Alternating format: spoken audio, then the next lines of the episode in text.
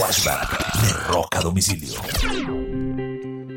Un 7 de enero del año 2020, hace dos años, murió el que muchos consideran el mejor baterista de todos los tiempos.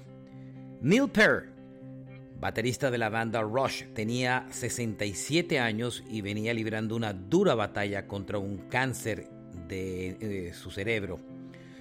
Um, Neil Peart no solamente era el baterista de la banda, era el encargado de componer las letras de la mayoría de las canciones de Rush y además un escritor reconocido. Y por muchos el mejor baterista de rock de la historia. Neil Peart murió un día como hoy, un 7 de enero del 2020. Este fue un flashback de rock a domicilio.